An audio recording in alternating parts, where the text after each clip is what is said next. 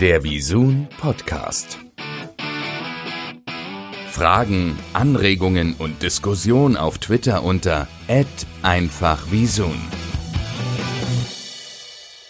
Herzlich willkommen beim Visun Podcast. Mein Name ist Christian Geier und heute bei mir zu Gast Clarissa Mugrabi. Hallo.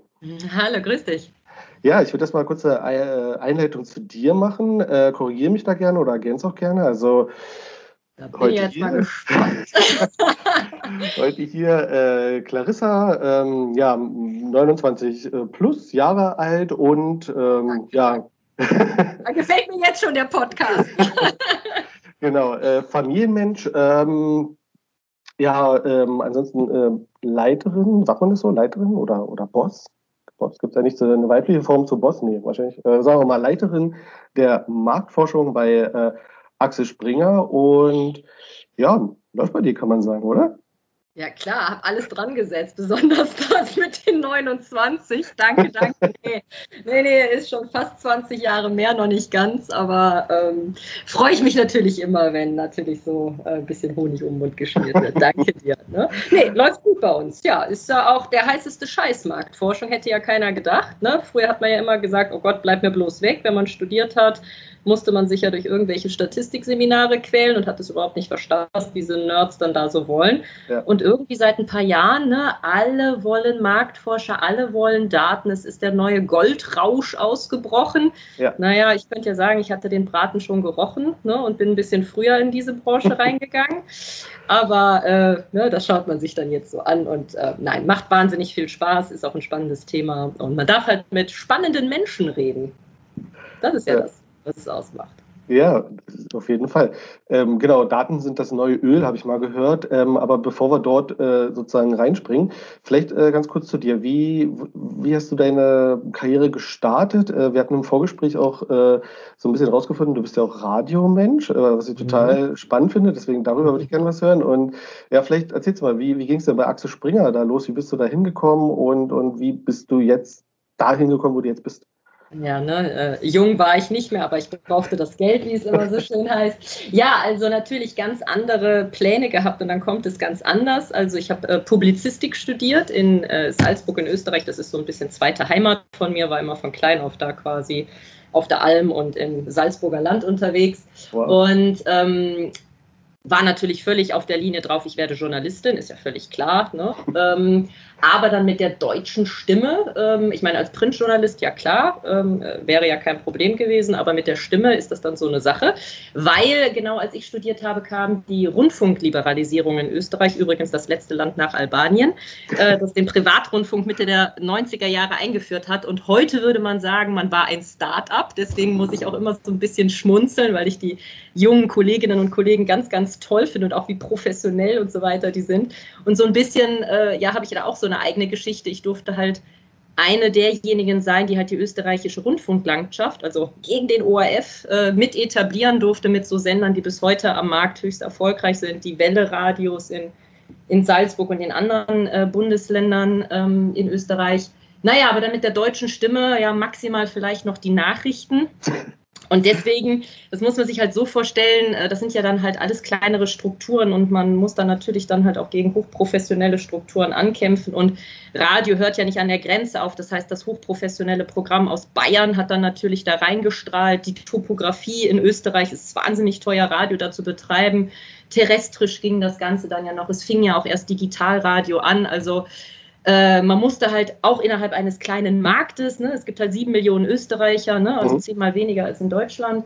Ähm, und da musste man sich halt sehr gut fokussieren und eigentlich auf der einen Seite, wir waren halt so ein Trupp von Studenten, weil es gab jetzt halt auch, Österreich war ja auch in der EU endlich. Ne? So, und man musste den Müller Milchreis nicht mehr irgendwie aus Freilassing irgendwie rüberschmuggeln, sondern auf einmal war ja irgendwie alles möglich. Naja, und dann hatte man, wie es halt manchmal im Leben so ist, man ist irgendwie im zweiten Studienabschnitt, man hat halt Ideen, man hat Visionen. Äh, und ja, und dann äh, konnten wir halt da in diese Radioszene reinkommen äh, und haben dann halt auch die ersten Radiosender gegründet. Und für mich ging es dann halt relativ schnell, Nicht mangels Talent, aber mangels deutscher oder österreichischer Stimme. Ich könnte noch ein bisschen rüber switchen, aber halt, äh, man hört sich dann immer an wie eine Stodingerin und das passt dann nicht so für den Lokalfunk. Naja, und dann bin ich immer mehr in den Hintergrund gegangen und ähm, habe dann halt geguckt, dass die Kasse klingelt. Weil wenn man keine Daten hat, und das hat man natürlich als junges Unternehmen noch nicht, man muss halt sagen, ich bin gut und ich mache dir den Laden voll.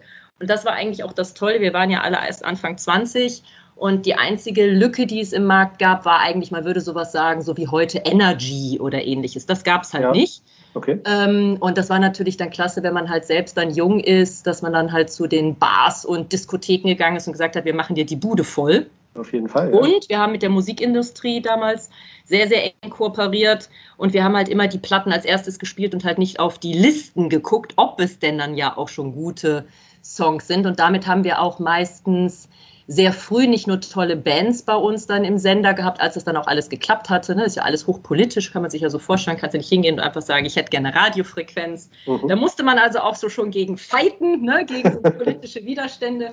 Ja. Und ähm, naja, und dann hatten wir dann halt also die, die Top-Bands äh, auch sehr, sehr früh dann bei uns am Sender und dann war man halt dann auch wirklich halt eine richtig coole Geschichte. Ja. Und wichtig im Radio natürlich auch immer, wir hatten den fettesten Sound. äh, das war ja immer dann auch von der Technik wichtig. Naja, und dann aber, wie es im Startup so ist, du hast quasi morgens irgendwie mit in der Redaktion geholfen, nachmittags hast du verkauft, abends musste dann irgendjemand dann auflegen, weil man dann auch gesagt hat, ne, dann kannte man ja schon halt auch nicht nur Werbung zu platzieren, sondern Sonderwerbeformen, Events, also alles, was ja. wir bis heute noch verkaufen. Ne, äh, ja, und so hatte sich das dann entwickelt und dann war ich viele Jahre in Österreich auch geblieben. Naja, und dann stellte sich dann irgendwann mal die Frage, bleibe ich? ähm, oder gehe ich nochmal? Also so nach dem Motto, irgendeiner muss mir doch was auch nochmal beibringen können. Und äh, schweren Herzens, aber es war die richtige Entscheidung. Dann bin ich zurück mit einem wahnsinnigen Singsang zurück in die Heimat, ins Rheinische und habe dann, dann in Düsseldorf gearbeitet und bin dann erstmal raus aus der Radioszene und bin dann halt in die Agenturszene, weil ich ja jetzt schon auch sehr, sehr strategisch gearbeitet habe, aber immer natürlich so von der Macherseite und vom Journalistischen, das habe ich mir halt immer bewahrt und das ist auch so die Konstante. Es müssen halt immer irgendwie Medienumfelder sein. Es geht um Kommunikation und ähnliches.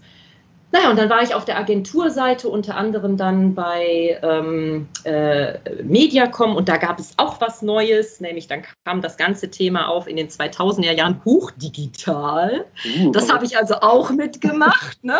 Das waren dann auch so lustige Sachen wie, wie platziert man überhaupt denn einen äh, Display. Ne? Das ja. war ja auch da technisch alles noch eine Herausforderung. Und natürlich Anfang, bevor dann die Blase platzte, war natürlich super. Jeden Tag irgendwo eine andere Party von Yahoo und so weiter. Mhm. Manchen Hörern wird das vielleicht nichts mehr sagen.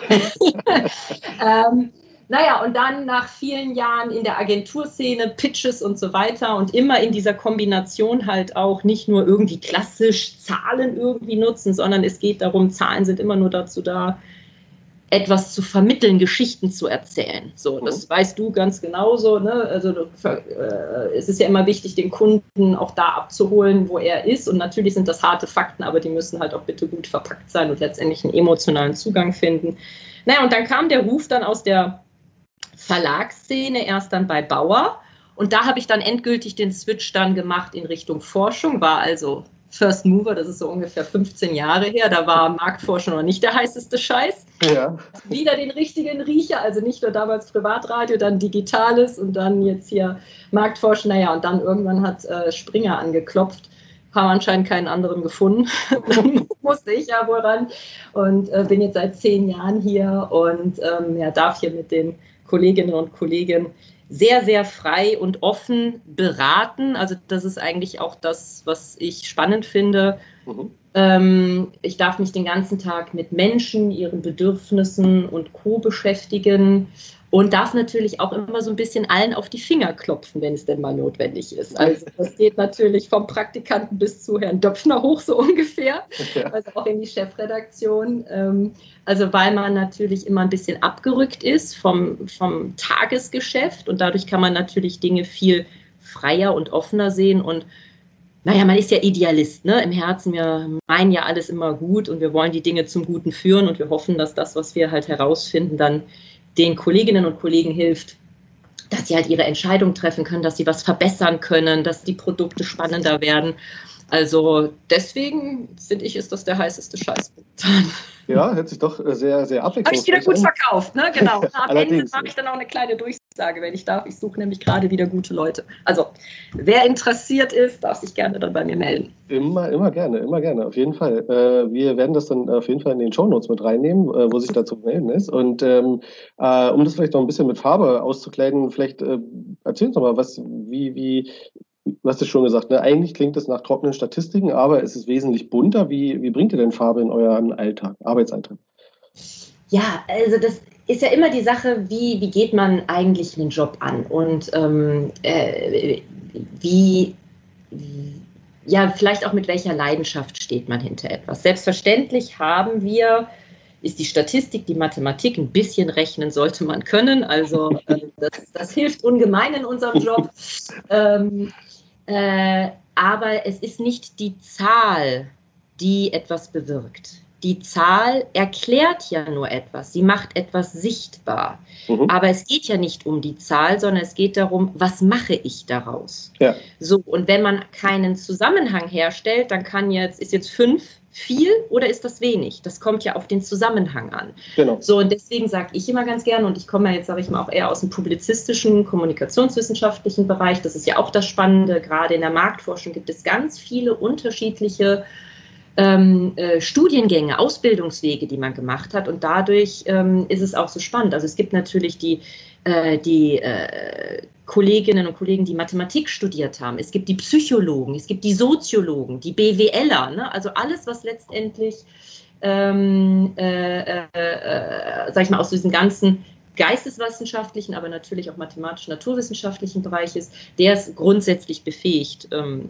das zu tun. Und dann, wie immer, das nötige Fingerspitzengefühl, ne? ein gutes Händchen sollte man auch haben, aber es ist eigentlich die Geschichte daraus, die man erstellt. Weil ähm, Zahlen können, du sagst es ja auch, und das ist halt auch ein Klischee und was sicherlich auch zu, in vielen Teilen auch ähm, berechtigt ist, ähm, dass es komplex ist und irgendwie ja, nerdy oder ähnliches. Aber ich sage immer dazu, du, ich fahre auch tagtäglich Auto. Ja, ich fahre noch Auto, ich bin so retro. Ähm, äh, aber ich weiß auch nicht, wie ein Motor funktioniert. Mhm. So, ähm, wenn er raucht, weiß ich, er hat ein Problem. Ja. äh, und genauso ist es in der, äh, in der Marktforschung. Wenn wir mit ähm, Kunden zusammenarbeiten, die brauchen das Gefühl, dass das, was wir ihnen empfehlen, Hand und Fuß hat. Und das muss es auch. Ne? Es gibt ja ein richtiges Standesrecht bei uns, ne? dass das alles überprüfbar sein muss und du kannst nicht einfach irgendwas hinschreiben. Das geht mhm. nicht. Ne? Das muss also wirklich äh, äh, da halt allen Anforderungen gerecht werden. Also das heißt, wenn er etwas nicht nachvollziehen kann, so wie ich nicht weiß, wie man einen Motor baut, aber ich habe ja das Gefühl, wenn ich Marke XY kaufe, dass dann das Ding irgendwie vielleicht mal zehn Jahre fährt. Und genauso ist es in unserem Bereich. Also das heißt, wenn ich nur irgendwie mit dir ganz, ganz komplex über Statistik rede, kann ich auch gerne machen. Wir können gerne über logistische Regressionen reden. Wunderbar, dann wird das hier ein Pro-Seminar und du hast keine Hörer mehr. Oder aber wir können sagen, ja, ja, man kann das mal nachlesen irgendwie bei äh, Statistik für Dummies, was denn das, das irgendwie alles ist. Aber man muss halt wissen, warum man etwas einsetzt. Das reicht dann halt auch aus, warum man vielleicht gewisse Verfahren genutzt hat, um dem Kunden, der Kollegin, dem Kollegen entsprechend zu helfen, was ist denn eigentlich das, was er braucht. Und meistens ist er nicht an der Zahl interessiert, sondern an einer Lösung. Ja. Und da muss man halt dann auch, äh, ja, ein guter Menschenkenner sollte man sein. Äh, mhm. psychologisch geschult ist da auch nicht schlecht, ähm, dass man halt auch dahinter guckt, was möchte mein Gegenüber eigentlich? In welchem Problem steckt er ganz wirklich ja. drin? Und dann ähm, macht man quasi eine Empfehlung. Das ist eigentlich ähnlich wie die Kollegen zum Beispiel im Verkauf arbeiten. Die hören sich ja auch an, dann kommt etwas und dann merken sie, ach, ähm, eigentlich steckt doch dahinter etwas ganz anderes und sie hatten vielleicht vorher irgendwie ein ganz anderes Angebot in der Tasche und dann merken sie dann auf einmal, nee, du, das passt viel besser und ähnlich ist es in der Marktforschung auch. Daher nicht dröge und spannend, aber klar, Excel ist natürlich hier ähm, eines unserer liebsten Programme oder Anwendungen, das ist schon klar, und SPSS und wie es alles heißt, aber letztendlich suchen wir dann quasi die Geschichte in diesen Zahlen, die Zusammenhänge, das Auffällige. Ähm, das ist das, was wir hier tun. Ja. Und dann müssen wir irgendwie einen PowerPoint-Chart machen. Was dann so schön oder so dröge dann aussieht, wie es halt ist. Ne? Ja, aber äh, das, das genaue Arbeiten, das, das gefällt mir schon ganz gut. Ich, ich stelle mir jetzt einfach mal vor, ich bin, bin ein, ein Kunde, äh, ich will es ich noch ein bisschen plastischer machen. Deswegen, ich bin jetzt äh, ein, ein Kunde oder eine Agentur und komme zu euch und habe halt irgendein Problem. Ich sag mal, ich bin Waschmittelhersteller zum Beispiel und ja, was, was könntet ihr jetzt für mich tun? Alles. ich habe frecherweise letztes Mal gesagt, wir können alles, wir machen alles. Das ist jetzt nicht nur eine Übertreibung, das stimmt. Das Schöne ist hier, wir haben hier ein interdisziplinäres Team. Ähm, ich bin da auch ein großer Fan davon. Also es gibt natürlich immer in einzelnen Disziplinen ähm, äh, hervorragende Experten. Aber ähm, so wie der Mensch ein Ganzes ist, so und ähm, natürlich auch äh, wir alle, wir sind ja Teil dieser Gesellschaft. Ich finde das ja manchmal im Marketing ganz spannend, dass man ja immer so irgendwie von denen und uns redet, so als wären wir irgendwie atypisch. Also man kann sich auch mal beobachten. Übrigens, ganz wichtig, Beobachtung ist ein ganz probates Mittel und auch ein erlaubtes Mittel in der Marktforschung. Also vielleicht einfach mal den Blick öffnen, sich rausstellen, mal zu gucken, wie wir alle uns irgendwie im Supermarkt verhalten, ist schon mal nicht ganz schlecht. Da braucht man nicht unbedingt immer dann gleich eine komplizierte Marktforschung. Ja. Nein, aber wenn dann so ein Kunde zu uns kommt, deswegen ist es bei uns ganz gut, wir können ihn wirklich in allen möglichen Fragestellungen beraten. Und ähm, damit ähm, können wir erstmal ergründen, worum geht es Ihnen denn eigentlich? Weil bevor wir, wir sind ja betriebliche Marktforscher, das ist natürlich klar, ich bin ja jetzt hier nicht äh, eine ausgelagerte äh, Universität oder sowas, sondern ja. es geht natürlich immer zweckgebunden letztendlich um Kommunikation und irgendwie das Haus will Geschäft machen. Und ich bin ja auch ein Verkäufer, ist ja letztendlich klar. Ich bin vielleicht ein harmloserer Verkäufer, aber letztendlich muss die Marie hier auch irgendwie klingeln. Ne? Ja. Das, ist, äh, das ist schon klar. Ähm, aber ähm, es geht darum, den Kunden zu verstehen. Und das heißt, sich erstmal von sich selbst zu lösen. Also wir als Springer wollen Geschäft machen. Wenn ich da nur an Springer denke und dieses Waschmittel, aus welchen Gründen auch immer, wir hätten jetzt nicht das passende Portfolio, dann wäre das ja auch völlig kontraproduktiv, wenn ich dann versuchen würde, ich oder Kollegen ihm da was äh, äh, reinzudrücken, wie man früher so schön gesagt hätte. Das ja, ja. Äh, ist schlimmer, weil die paar Kröten, die man da gemacht hat, ähm, das kommt doppelt und dreifach äh, wie ein schlechter Bumerang zurück. Also das heißt, ich muss erstmal seine Situation verstehen und dann kann ich natürlich mir anschauen, und da braucht man verschiedene Vehikel. Das sind natürlich Zuhören, Beobachten, Recherchen, also auch ganz klassisch, was so ein Journalist natürlich auch tut. Ne? Er taucht ja auch immer wieder in unterschiedliche Bereiche ein. Das macht ein Marktforscher genauso. Man beschäftigt sich mit dem Markt. Es gibt ja viele Marktdaten. Ne? Äh, das Internet, klar, kann man auch äh, nicht auslesen so ungefähr, aber kann man natürlich auch gesichtet schauen. Wir haben selbst sehr viele Daten zu vielen, vielen verschiedenen äh, Branchen, die wir da heranziehen können. Und dann wissen wir erstmal, naja, ist das, was er uns gesagt hat, wo steht er denn da eigentlich vielleicht auch im Konkurrenzumfeld etc. Mal hat man ja bessere Briefings, mal weniger. Meistens, wenn ein Kunde kommt, dann ist er ja auch schon mal in der Regel auch sehr, sehr offen, was es dann halt natürlich erleichtert. Aber wir finden es sowieso auch raus, das ist das Lustige. Dann dauert es halt nur ein bisschen länger. Ne? Ja. Aber eigentlich uns was zu verheimlichen, macht gar keinen Sinn. Und, ähm, und dann kommt es wirklich drauf an. Also geht es jetzt darum, äh, ist er neu im Markt und muss erstmal, sage ich mal, ähm, eine, eine Kundschaft aufbauen, ähm, ein Image aufbauen oder ähnliches. Oder ist er unter Druck gekommen, ne? weil jetzt im Markt es Tendenzen gibt, die Leute kaufen jetzt nur noch bestimmte ähm, Produktvarianten, die er vielleicht noch gar nicht im Portfolio hat oder er hat was entwickelt. Also das ist, kann man quasi gar nicht pauschalieren. Das Wichtige ist, dass man die Situation wirklich versucht nachzuvollziehen und deswegen, ich habe noch gar nicht über Methodik geredet oder ja. noch gar nicht über Lösung. Ich versuche zu verstehen, was der hat und dann natürlich immer objektiv, also auch abgerückt zu sein und zu schauen, okay, ähm, ist das denn gang, äh, ist das denn gangbar, machbar, ähm, äh, äh, etc. Wir machen sowas zum Beispiel auch vielfach so für die eigenen Töchterunternehmen hier im Haus, ne, von Springer, ja. ne, wenn die ja. sich weiterentwickeln oder neu ähm, auf dem Markt sind. Also immer dann, wenn Menschen quasi Zielgruppen ins Spiel kommen, dann werden wir häufig angefragt.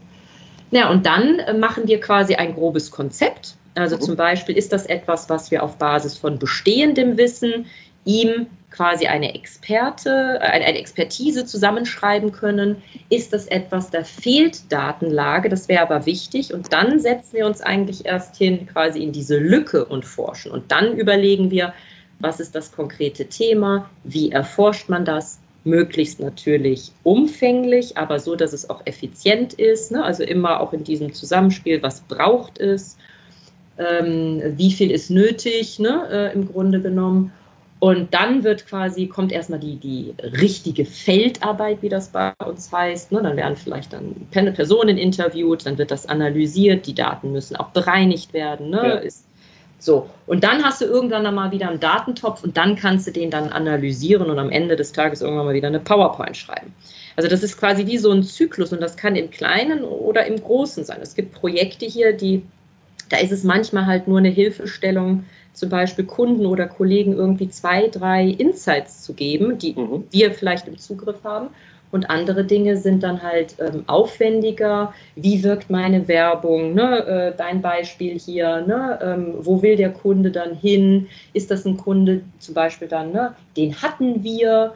Äh, der will nicht mehr, warum will er denn nicht mehr, ne? was haben wir getan, was haben wir noch nicht getan. Ne? Genau. Ne? Ähm, so, und ähm, naja, ich kann oder wir als Forscher, wir können halt alles tun. Das Wichtige ist immer, es muss valide und lauter sein. Mhm.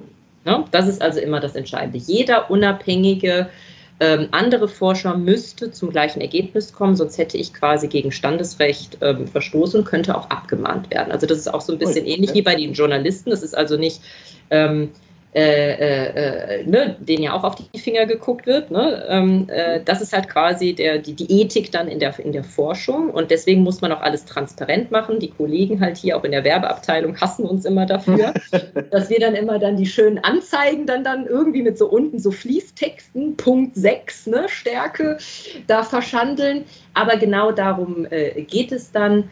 Ähm, was ist notwendig, gerade halt dann auch, wenn man sprachlich so ein bisschen so an die Grenzen rangeht, ne, weil du kannst nicht immer alles eins zu eins so nehmen, dann wäre alles langweilig, sondern geht es ja darum, wie weit ist es erlaubt, etwas zu stretchen. Mhm. Da gucken wir auch dann drauf und deswegen sind dann manchmal auch immer so Fußnoten dann so wichtig jeder, der dann halt auch mal irgendwie eine Unterlage in der Hand hat, weiß auch, ey, was steht da eigentlich auf dem Chart? Das finde ich ja wichtig. Ich, ich finde es schrecklich, wenn man immer nur uns braucht, um irgendwie eine Zahl zu verstehen. Dann macht man irgendwie echt was falsch, weil, mhm. wie gesagt, Autofahren, wer einen Führerschein hat, kann jeder. Ne? Ja, also ich denke, äh, Berufsethik sollte man vielleicht im Bereich Marketing auch mal äh, einführen, wenn ich mir das so anhöre. Wäre wahrscheinlich nicht schlecht. Ähm, ja, sehr spannend auf jeden Fall. Ähm, jetzt frage ich mich, also klar hast du erzählt, es gibt sehr viele Methoden, es werden äh, Daten erhoben. Daten ist ja auch gerade ein großes Thema äh, jetzt, jetzt gerade. Wie, wie ist denn, wenn man jetzt mal so ein bisschen nach vorne guckt, wie wird denn zukünftig Marktforschung stattfinden? Gibt es da irgendwie große Umwälzungen im Markt? Ja, natürlich, klar, so wie in, in allen Bereichen. Also, ähm, und dann ist es auch immer so ein bisschen eine Sache, wie man selbst vielleicht vom Typ auch ähm, eingestellt ist. Es gibt, das ist auch gar nicht irgendwie wegzureden, das ist wieder nur, als da kommt dann der Forscher bei mir durch, es festzustellen. Veränderung ähm, beängstigt viele Menschen, auch im beruflichen, weil es ist unsicher. Du weißt noch nicht, was du kommst. Ist das, was ich heute habe, morgen noch was wert? Also die Leistung, die wir vielleicht hier als Haus, die ich etc. Ne, da erbringe. Ähm, das ist völlig laute. Das ist auch nichts, was man belächeln sollte. Das ist äh, arroganter Quatsch, sondern ganz einfach, es ist einfach Fakt, weil wir Menschen, ist ja völlig klar, wir, wir, äh, wir, wir streben ja nach Sicherheit, das ist ja völlig klar. Ja, so. klar. So, das ist also das eine. Das zweite ist, dann gibt es natürlich Menschen von ihrem Naturell, ähm, die äh, sind Veränderungen offener äh, gegenübergestellt. Äh, die Unsicherheit bleibt trotzdem, aber die können damit auch emotional viel einfacher umgehen. Ne? Weil sie sagen, ah, das äh, nehme ich als Anregung, das nehme ich als Challenge, vielleicht auch als Wettkampf. So, und gerade zum Beispiel das Digitale, was du ja auch bestens kennst. Ähm, ich meine, was man sich da anschaut, ne? also wie gesagt, ähm, äh, ich habe angefangen, als man gerade versucht hat, irgendwie, wie platziere ich denn ein Display? Mhm. Ne? So, und das ist erst 20 Jahre her. Ja, so. Äh, wir haben schon ein paar Dotcom-Blasen gehabt, die geplatzt sind. Äh, die Unternehmen wie Facebook äh, sind halt gerade mal ein bisschen über ein Jahrzehnt alt. So, und ähm, Facebook, tolle, tolles, großes Unternehmen, aber irgendwie Instagram wirkt irgendwie moderner, junger, cooler. Die Leute laufen dahin. Also, das heißt, da sind ja auch teilweise je nach Branche extrem schnelle Umwälzungen. So. Und das Gleiche haben wir natürlich auch in der Marktforschung, weil die Marktforschung, ähm, und so verstehe ich sie auch, deswegen bin ich auch keiner Schule verpflichtet und auch keiner Methodik verpflichtet, sondern wir arbeiten hier interdisziplinär und wir können alle Forschungsarten ähm, sowohl fachlich als auch in der, also vom, vom Verständnis, vom methodischen Verständnis her, als auch in der Machart, weil man halt dann zu gewissen Zeiten unterschiedliche Methodiken anwendet. Also das sind auch immer so Zyklen. Und das beobachtet man in allen Branchen, äh, äh, dass etwas auf der einen Seite nicht mehr so lange Bestand hat. Und deswegen finde ich, ist es sehr gut, selbst nicht ähm, so an gewissen Verfahrensweisen so festzuhängen. Ja. Wo wir sehr streng sind und manchmal auch zum, ach ja, ihr immer, also man glaubt uns das ja auch, weil äh, wir da halt ja auch viele, viele Jahre ja schon mit den Kolleginnen und Kollegen zusammenarbeiten dürfen. Aber ähm, wir achten zum Beispiel wahnsinnig auf ähm, Stichprobenqualität. Mhm. Uns ist es nicht egal, wen wir befragen. Und das, da sind wir dann auch sehr streng. Man kann in der Marktforschung viel machen, aber Marktforschung ähm, äh, ist nicht immer die billigste Variante, die beste. Und das hat nichts damit zu tun, dass man irgendwie ein, ein alter Forscher ist, sondern es hat damit zu tun, dass ähm, nur je nach Situation die dann eingesetzte Methodik, wenn man sie dafür prüft, dann kann man auch sicher sein, das Beste nicht nur Preis-Leistungs-Verhältnis zu haben, sondern auch wirklich etwas zu haben, dem man nämlich vertrauen kann. Und darum geht es ja ganz entscheidend in den Daten. Wir haben ja eine Flut von Daten. Die meisten können das gar nicht nachvollziehen, was sie da für Daten haben. Mhm. Und deswegen bin ich dann ein großer Fan davon, gerade wenn Business-Entscheidungen sein dürften, dass es dann halt nicht so, ich stelle mich an die Ecke und frage mal irgendwie drei Leute. Deswegen ja. gibt es dann manchmal, wir arbeiten sehr kostengünstig, aber manchmal dann halt nicht jede äh, Marktforschung hier für 3,50 Mark hier. Aber dann kannst du aber auch wenigstens dann als Auftraggeber das machen, was es ist. Und daher sei, sehe ich diese Umwälzung, die es auch in unserer Branche gibt. Also erstmal werden sich natürlich und tun sich auch zum Teil völlig neue Player am Markt auf. Aber da wird es jetzt genau spannend. Und da ist das Schöne an der Mathematik. Eins plus eins ist zwei. Und ja. das wird auch nie anders sein. Nee. Und damit ähm, kann man natürlich dann halt auch so manchem verlockenden Player, den es teilweise auch gibt und der auch richtigerweise, das finde ich auch gut, an manchen Verfahrensweisen auch rüttelt. Aber statistische Güte im Sinne von, ist das denn tatsächlich ein Mensch oder reden wir hier nur über Wahrscheinlichkeiten, finde ich ein bisschen schwierig, weil äh, Männer oder Frauen, okay, jetzt haben wir auch noch ein drittes Geschlecht, ne, äh, drei, aber bleiben, machen wir es mal einfach. Ähm, also mit einer statistischen Wahrscheinlichkeit, die nicht 100 Prozent ist, ob das jetzt ein Mann oder eine Frau ist, den ich da irgendwo in einem Online-Panel bekommen habe, mhm. fängt mein Problem schon an. So, und ähm, das heißt, es gibt also manche Punkte, die werden weiterhin Bestand haben, egal was sich tut. Es werden sich Anbieter am Markt verändern, die zu sehr quasi an ihren tradierten Abläufen womöglich auch entwickelten Tools festhalten. Die können natürlich auch unter Druck kommen. Mhm. Äh, KI ist ein großes Thema, aber KI mhm. ist natürlich auch immer nur so intelligent wie der Mensch, der es dann auch irgendwann mal gefüttert hat. Äh, bis heute noch kann KI keinerlei Emotionen wirklich valide ähm, äh, valide treffen. So, und äh, worum geht es denn in der Kommunikation? Ja, um Emotionen. Emotionen. So, äh, anderes Beispiel, äh, du kannst eine totale Koryphäe sein als Geschichtslehrer, wenn du einen drögen Unterricht machst, der einfach nur faktisch richtig berichtet, dann werden dir deine Schüler wegsch wegschlafen. Machst du, bist du vielleicht nicht ganz so eine Koryphäe, bist hm. aber eloquent und machst das Ganze anschaulich und erzählst natürlich keinen kein Quatsch. Naja, wem werden sie an den Lippen hängen?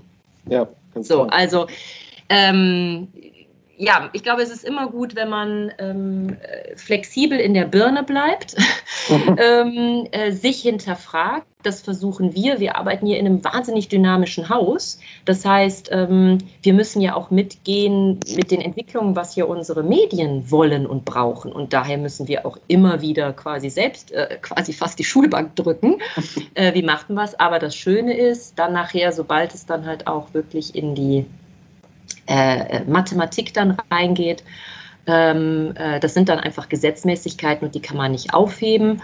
Und ähm, damit äh, braucht man dann auch gar nicht so viel Sorge haben, äh, sondern das vielleicht ähm, ne, äh, äh auf sich zukommen lassen. Wenn man halt beweglich ist, dann kann man da schon ganz gut mitschwimmen. Ja, das äh, hört sich so an, als wenn ihr da gut vorbereitet seid. Und äh, ich äh, ist aus meiner persönlichen Erfahrung, sage auch immer zu meiner äh, großen Tochter, Mathematik, das Schöne ist, das ist entweder schwarz oder weiß, da gibt es wenig Graubereiche. Wie du sagst, 1 plus 1 ist 2, gebe ich dir absolut recht. Genau, wusstest du zum Beispiel, ähm, äh, das äh, habe ich letztens gesehen, es gibt ja auch immer so ein bisschen diese Klischees, ne, weil du gerade deine Tochter angesprochen hast. Ne? Ah ja, Mathematik, Physik und so weiter ist ja nur so Jungskram. Ne? Ähm, und äh, dass man, das weiß man schon, dass sogar die äh, äh, Mädchen ähm, sehr viel bessere Noten in Mathematik äh, liefern als die Jungs, also im Vergleich.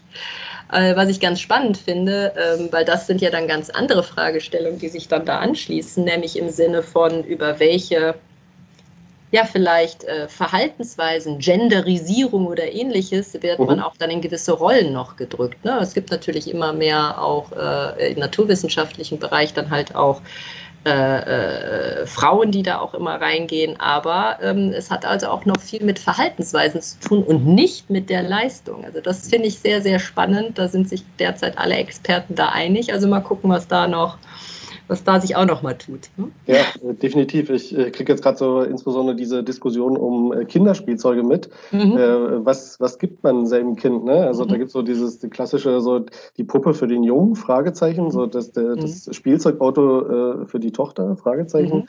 Mhm. Äh, auch eine ganz, ganz spannende Richtung. Ich hätte aber noch mal eine andere Frage bisschen weg so von dem Thema mhm. äh, Zukunft gerichtet. Einfach, gab es irgendeinen Kunden oder, oder einen Fall, oder ich weiß nicht genau, wie man das bei euch bezeichnet, wo du sagst, das war so richtig so, da ist ein, ein riesen Licht aufgegangen, das hätte ich selber nicht gedacht, dass das dabei rauskommt. Gab es so einen Fall bei euch? Ein Licht sollte einem immer aufgehen.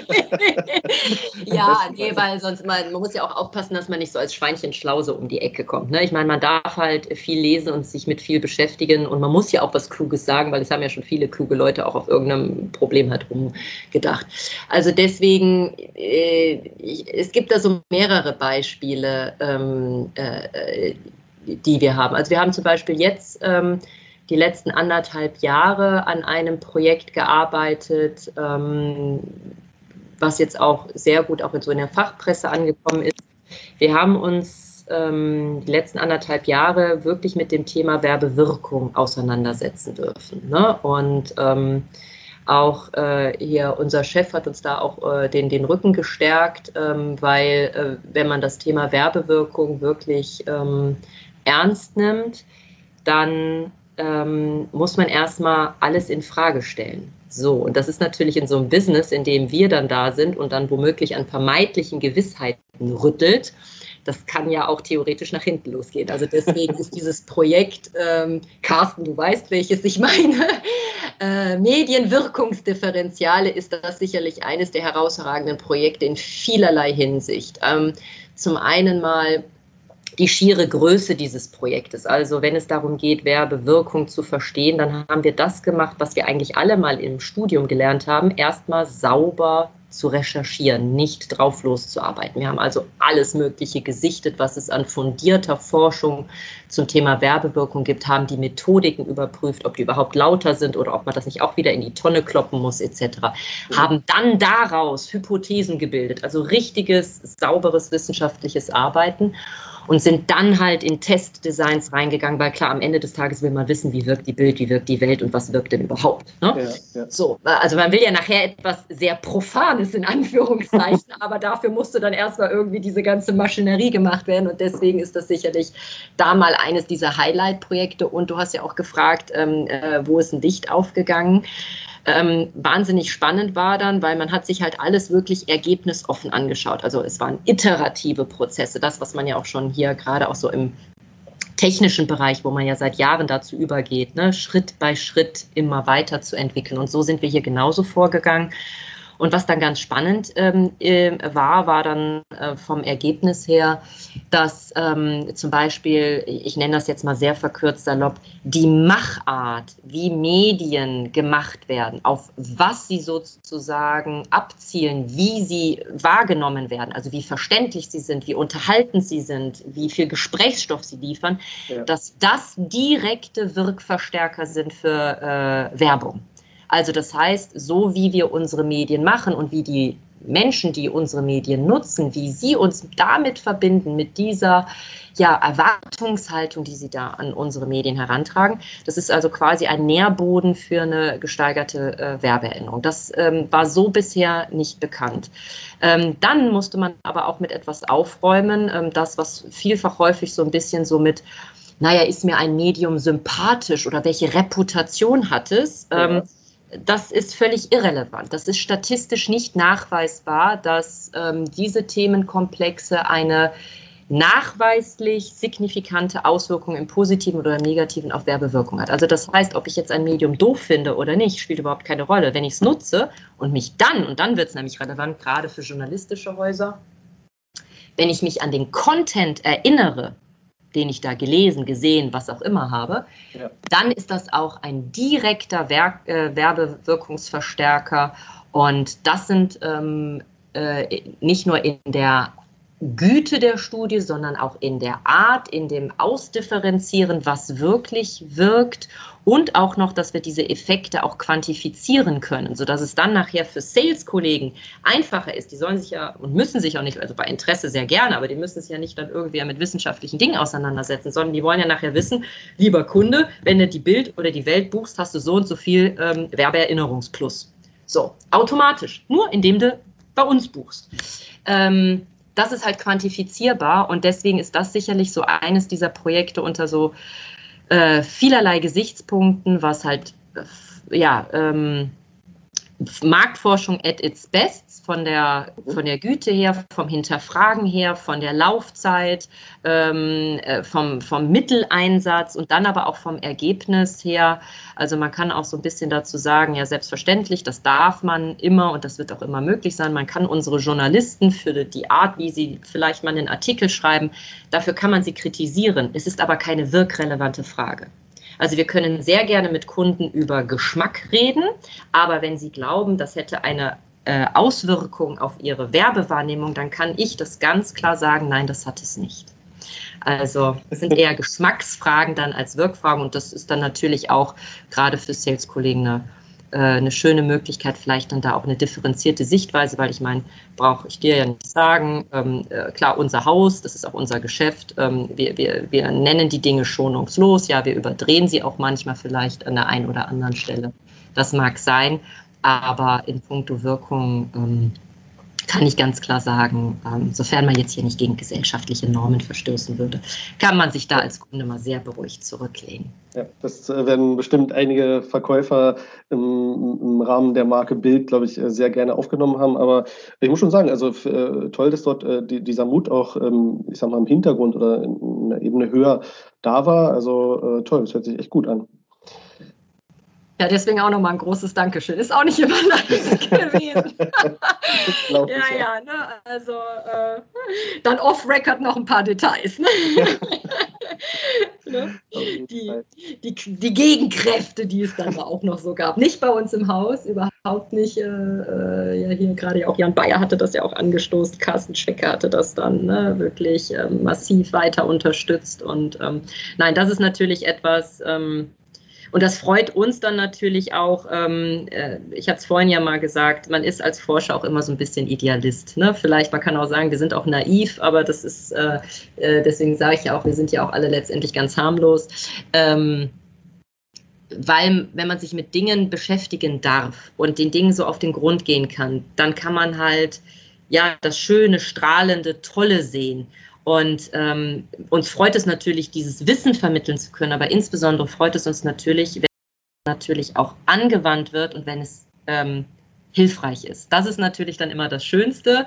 Ähm, und ähm, das macht dann für uns quasi so den, den Reiz aus. Also wenn dann halt äh, gesagt wird, du Inside XY, ob das eine große oder eine kleine Sache war, ganz egal, das hat mir geholfen. Das ist eigentlich dann so ein bisschen so äh, da rennen wir dann immer noch mal ein bisschen mehr. ja, das glaube ich, absolut, absolut. Also wenn da die Arbeit so Früchte trägt, äh, da nimmt man dann jedes Lob natürlich gerne auf. Ja, sonst wäre, ist es auch so ein bisschen, ne, äh, dann reflektieren wir uns natürlich auch. Also das ist vielleicht ja auch nochmal ganz spannend. Also wenn wir merken, uns ist kein methodischer Fehler, kein Analysefehler, was auch immer ähm, äh, ne, äh, passiert, Warum wird das nicht genutzt? Warum wird das nicht angewandt? Warum konnten wir nicht überzeugen? Also das heißt, ähm, und deswegen, dann kommen wir wieder zum äh, Ursprung zurück, äh, Marktforschung heißt, Geschichten zu erzählen und sich mit seinem Gegenüber zu beschäftigen. Und da gibt es natürlich auch lustige Anekdoten. Äh, äh, äh, auch wir waren mal mit einem Ansatz zu früh. Also ähm, das ist ganz spannend. Das, äh, Gott sei Dank ähm, äh, ist das äh, Meeting dann nicht nach hinten losgegangen. Ich weiß noch, wir hatten alle möglichen Stakeholder, ne? aber Gott sei Dank waren nicht alle immer zur selben Zeit am, am Tisch. Ja. die hatten alle irgendwie gerade Telefonate. Und wir hatten dann da auch ähm, quasi so einen Ansatz vorgestellt, wie man forschen müsste, um unsere Medien so nach vorne zu bringen.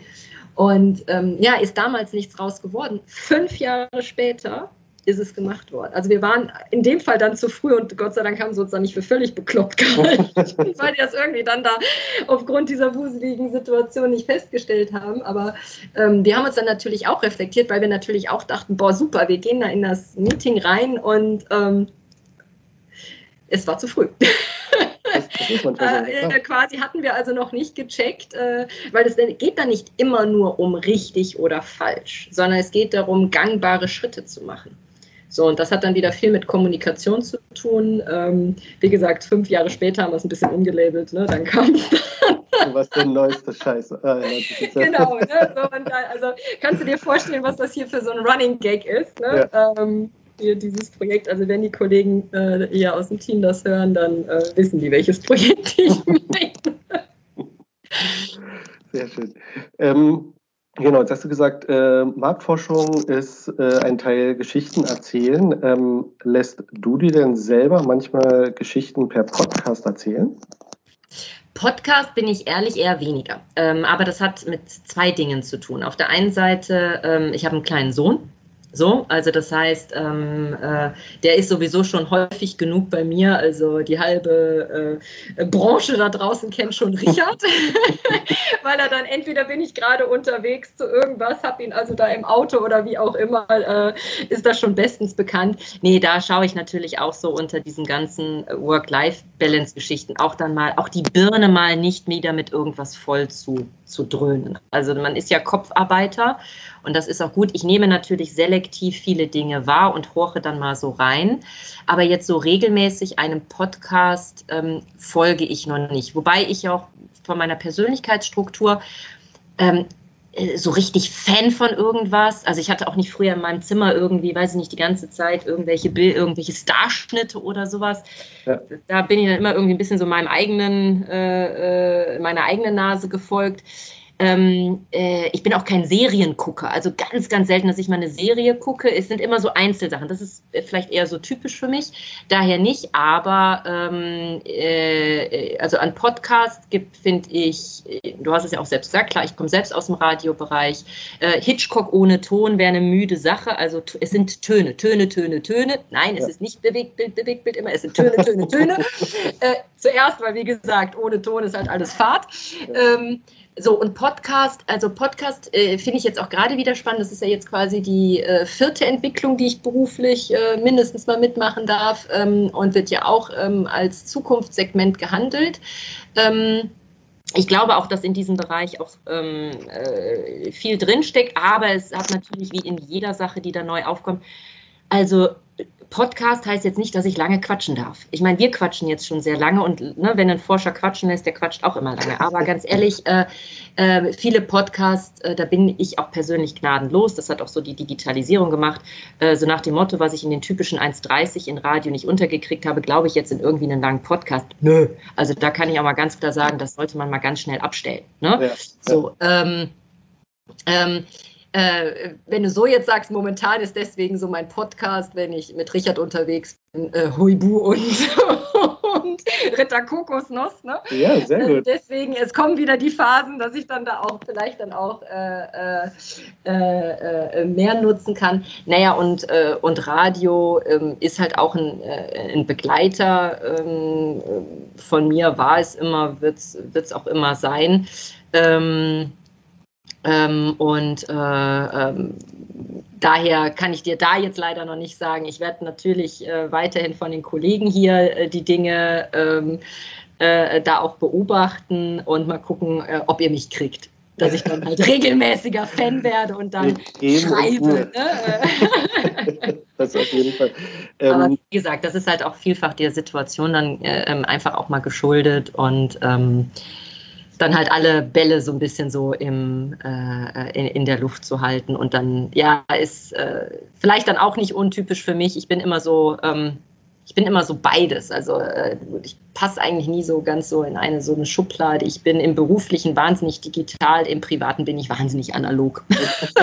ja, also es ist äh, äh, also auch so zum Runterkommen äh, gehe ich echt ins Grüne, weiß man ja auch von der Psychologie. Klingt jetzt auch furchtbar furchtbar langweilig vor ein paar Jahren. Jetzt ist Wandern auch wieder total äh, total, total hip, genau. Ne? Also dann äh, ist das und und vielleicht noch eine Sache so zu, ähm, äh, das hat jetzt weniger mit Podcast, das kann jetzt auch Musik sein. Ne? Ich bin ein großer Musikfan, Musik läuft auch ähm, viel auch bei mir, mir zu Hause, ne? das ist auch klar.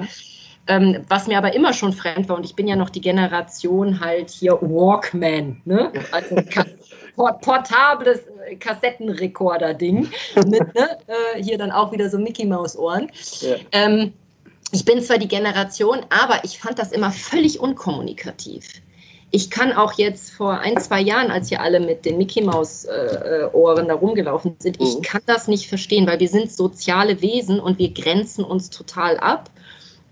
Und ähm, das ist etwas, weil ich ja Beobachter bin. Ne? Das ist also, und beobachten heißt halt nicht sich in sich reinziehen, sondern es heißt halt guck, ne? gucken, also den Blick eigentlich öffnen und sich eher groß machen und nicht ja. so. Also deswegen, das hat sicherlich auch damit zu tun. Ähm, ich habe dann da nicht so den Bedarf, mich dann da auch so abzuschotten. Mhm. Und was ich halt sagen muss, da gibt es eine lustige äh, Geschichte, äh, das ist dann halt weniger jetzt so der klassische äh, Podcast, also ne, natürlich ein toller, äh, tolles Interview oder was auch immer, ne, ähm, äh, ist das äh, natürlich auch interessant. Aber ich weiß noch, ähm, ich habe mal vor vielen Jahren, als ich noch in Österreich gelebt habe, bin ich dann, ich wohnte damals auf dem Berg, ähm, bin dann im Dunkeln nach Hause gefahren und ich hatte im ORF ein Hörspiel gehört.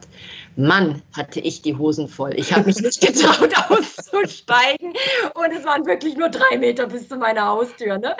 Also äh, äh, das finde ich dann natürlich auch dann wieder großartig. Ne? Ja. Aber das ist dann halt auch jetzt hier mal was Fiktionales gewesen. Also Auditives, ähm, sehr, sehr, sehr, sehr spannend. Tolle Spielformen. Ich glaube, Podcast hat, ein, hat eine, eine tolle Entwicklungsmöglichkeit. Man muss jetzt so ein bisschen aufpassen, dass man... Ähm, äh, ähm, ja, das halt auch nicht, äh, äh, ja, nicht die gleichen Fehler, die man es immer mit jeder, in, jeder äh, neuen Entwicklung irgendwie macht, sondern dass man sich auch wirklich auch anschaut, was ist halt auch wirklich spannend, was muss halt auch wirklich in den Podcast, also genau die ja. gleichen Fragen stellen. Naja, und dann beschäftigt es mich natürlich halt auch genau mit dem Thema, welche zukünftigen standardisierten Leistungswerte wird es denn für Podcast geben? Also im Moment sind wir ja wieder in dieser Falle, äh, ist ja ganz schön, ich kriege von irgendeinem Host von irgendeiner Plattform, wo man dann halt seinen Podcast dann da ja hinstellt, dann irgendwelche Daten, wo wieder kein Mensch weiß, wie hat er das eigentlich alles gemacht, gemessen mhm. und getan. So, und ähm, klar, und dann ist es natürlich auch, ähm, da muss man halt auch einen langen Atem haben, weil es geht halt Focus on Scale. Ne? Also ähm, äh, äh, ne, wir sind ja auch im, in, bei uns im Haus ja auch aktiv. Das ist auch richtig, äh, alles, was da Neues, Spannendes aufkommt, dass wir da unsere Inhalte publizieren. Was dann aber nicht heißt, dass ähm, nur weil etwas lange am Markt ist, dass das Oll und Dröge ist. Ne? so. Wunderbar. Ähm, ich schaue mal kurz auf meinen Fragezettel. Da sind gar nicht mehr so viele Punkte drauf. Einer noch, der heißt äh, berühmte letzte Worte oder beziehungsweise gibt es eine Frage, die ich vergessen habe zu stellen? Ach, sicherlich. also wie gesagt, ne, äh, äh, äh, gibt dem Marktforscher nie das Wort, ne? er gibt es dir nie mehr zurück. Ne? Ähm, äh, nein, also erstmal mir hat es sehr, sehr viel Spaß gemacht. Vielen Dank, dass äh, ihr da Interesse äh, an der Marktforschung habt. vielleicht interessiert es ja halt auch den einen oder anderen, der ähm, euch hier zuhört und sagt, hey, ähm, ich wollte schon immer in die Marktforschung oder ich bin in der Marktforschung, bin unglücklich und will dann da mal zu dieser verrückten Truppe da äh, weil wir haben hier nämlich ganz viel äh, Spaß bei uns in der Abteilung. Ähm, klar, wir müssen hier, ähm, äh, ich meine, wir sind hier ein 24-7-Betrieb, klar, als Medienhaus. Das könnt ihr euch vorstellen, was das dann für die Marktforschung heißt. Da kannst du nicht sagen, ich schließe mich mal monatelang weg und komme dann mal mit dem Ergebnis um die Ecke. Ja. Ähm, aber ähm, äh, wir lachen dann auch so manche äh, äh, Sache dann halt weg, haben hier sehr, sehr viel Spaß und das Schöne ist halt, dass man sich mit so vielen äh, tollen Sachen, ob das Werbekampagnen sind, Redaktion, äh, Werbe, Wirkungsforschung, neue Produkte, die entstehen, das dürfen wir halt alles ähm, mit beforschen und dürfen da unsere Expertise abgeben. Naja, und äh, wenn es mir gestattet ist, äh, wenn hier Leute Interesse haben, freue ich mich über äh, Bewerbungen. Äh, wir haben ja aktuell gerade eine Stelle in der Marktforschung halt auch ausgeschrieben. Und äh, dann sehen wir ja mal, ne, was Podcast bringt. Ne? Ihr konkurriert genau. ja mit den ne, Social Media und Jobportalen und vielleicht ja. haben wir ja da einen neuen Trend entwickelt. Ne? Genau. Wir werden äh, alle Informationen dazu auf jeden Fall in die Shownotes mit aufnehmen und das natürlich, wie du sagst, fleißig teilen. Und äh, dann werden wir mal sehen, wie Podcasts wirken. Absolut. Das ist auch Marktforschung, genau. Einen Live-Test machen. Ganz genau. Vielleicht lag es dann nachher nicht am Podcast, sondern oh mein Gott, ne? bloß nicht dahin, alles andere. Wir werden sehen, aber ich äh, habe da ein gutes Gefühl. Ja. Clarissa, vielen, vielen Dank. Mir hat es sehr viel Spaß gemacht. Mir auch, vielen Dank. Ich hoffe, es ist ein bisschen was Brauchbares dabei.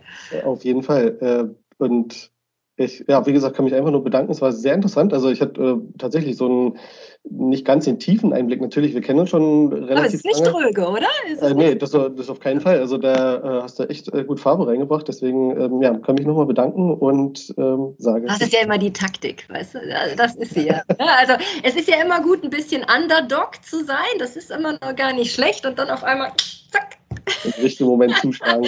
und dann ist ja auch gut, dann sind wir ja nicht in der Verantwortung, weißt dann kannst du klugscheißen und dann kannst du aber auch wieder gehen. Problem ist nur, du darfst, äh, äh, ne, klugscheißen alleine reicht halt nicht, ne? es muss natürlich dann halt auch funktionieren, ne? also zu viele Fehler dürfen nicht passieren, ne? aber ähm, nein, das ist dann hier ähm, vielleicht ähm, das, was es ausmacht und ähm, naja, ganz viele unterschiedliche Personen sind wir hier auch, das macht es ja auch aus, ne? auch wenn wir jetzt ja alle irgendwie zu Hause äh, irgendwie hocken, Ne, und uns da alle ja nur jetzt immer per Video sehen, ne, aber das macht es natürlich dann auch aus, ne, tolle äh, Teamkolleginnen und Kollegen hier zu haben, die da ja auch alle ganz unterschiedlich sind. Ja. Ähm, also wirklich, ich glaube, wir haben hier äh, keinen in doppelter Ausführung, so von Persönlichkeit. Ähm, und das macht es dann aber halt auch aus. Ne? Also äh, das, äh, das ist wirklich schön und es sind halt alle, ja, alle haben eine Leidenschaft dann halt hier für das Thema und das braucht man auch. ne? Ich so. denke, ein schönes Schlusswort. Mhm. Sage nochmal Danke und ja. Dann. Bis dann, ne? Danke dir, ne? Ciao, ciao. Ciao. Tschüss.